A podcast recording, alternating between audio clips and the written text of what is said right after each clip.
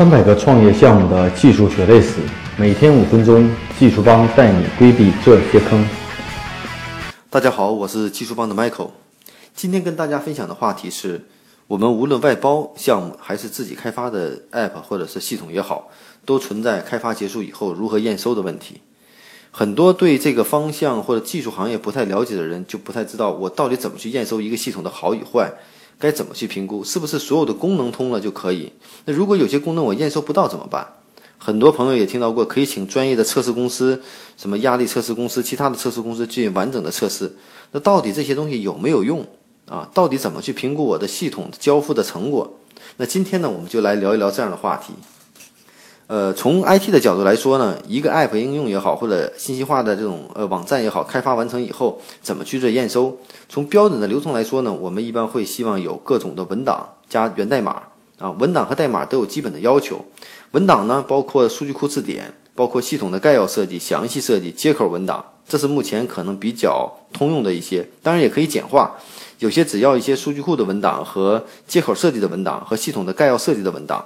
啊，详细模块设计文档可能在我们目前很多应用中并不去特别强调，因为在原来的大型的信息化集成系统中呢，可能需要做详细的设计。那目前呢，现在采用的都是这种敏捷的开发的方式，可能对这些呢就比较弱化了。嗯，除了文档以外呢，可能还有系统部署的文档。那另外一块呢，代码上呢，我们可能对代码的要求要求可可读性比较强，比如说代码的模块里头要注释，要说明啊，代码的命名规则、函数的命名规则。啊，接口的命名规则，这都一定的要求。那对一些非技术人员去验收这些东西，到底能不能做得到呢？我觉得有些标准是要提出的，但是有些东西专业上你可能要请专业人员去帮你验收。这是从这个整体交付的成果上来说，那整体系统功能到底是不是合适呢？怎么去做这个测试验收？是我自己来做，还是找专业人员来做？那首先呢，我觉得对方交付的一定是一个可使用的产品，我们只不过是做进一步的验收而已。那所有的这种用户的功能，那其实呢，我们自己完全可以体验一下。这就好比我们装修完房子，我们总得从各个环节去检查一下吧，这个是我们应该做的一件事情。啊，至于会发现哪些环节有些问题遗漏不出来，那在后续的维护过程中再逐步的迭代。但是你要清楚，在做验收的时候，哪些是你核心的功能，就好比住一个房子一样，我的水电改造和我的装修风格，或者说是我打的这个家具是我最喜欢的，我要严重看的。所以这些点你要知道，如果这些点你都不知道的话，那这个系统的交付的风险性就非常大了。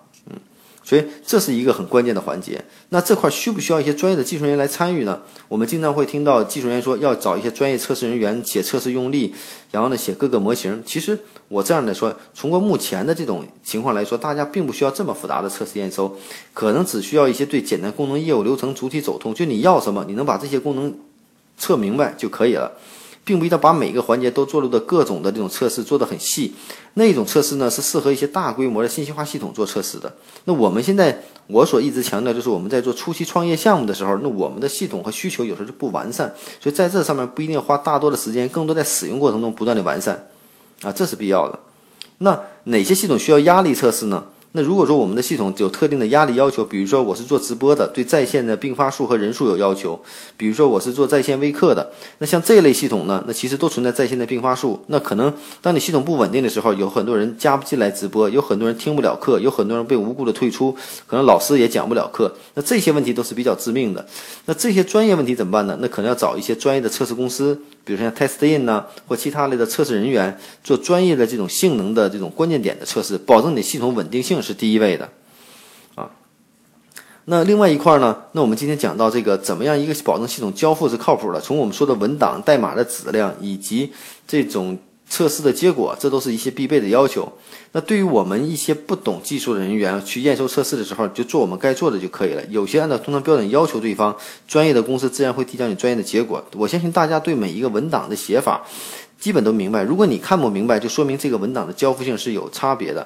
啊，然后对功能上的验收呢，尽可能我要明白主体功能是什么，然后再去做相关的测试和验收啊。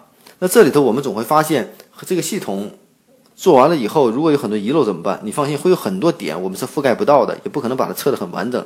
在使用过程中逐步的完善，所以说大家有个心理预期，就像装修完房子一样，你我们不知道哪天这个地板会漏水，我们也不知道哪天这个嗯，这个电路会有问题或网线会有问题，只有在使用过程中出现了再去解决问题，这是我们必然要承担的风险啊。所以呢，基于这样的思考呢，其实，在你做测试的时候，在你做验收的时候，其实你就应该很明白，你验收的目标在哪里。把目标锁定好了以后，就会实行一定的方法，再决定是否请专业的人员还是自己来做。但至少从我们目前的经验来说，初期呢。都是我们自己来做啊，因为这是一个很简单的一个东西，像装修完房子你自己要住，不可能通过别人来住来检验你的好坏吧？嗯，所以呢，我觉得这是对我们系统做完了以后，保证一个 app 也好，系统也好，怎么能够质量上，这是我们做个基本的控制。对这些概念大家有个了解，在做的过程中要认真去对待，基本就能解决很多的问题，并不一定非要都是专业人员来参与啊。所以说，我们的产品面对的也是小白用户，我们也是小白用户。如果我们不能发现的问题，可能用户也不能发现。当用户发现的时候，我们再解决问题就可以了。这至少是一个目前在创业初期比较适合我们的开发模式和迭代模式。嗯，所以今天跟大家分享的话题，这个如何去验收一个测呃 app 或者是系统是完整的，能够去测试要做哪些事情啊？所以说，这是一个希望今天的话题对大家有所帮助。大家可以关注我们的微信公众号“技术帮零零幺”汉语拼音“技术帮零零幺”，可以获得更多关于录音的文本内容。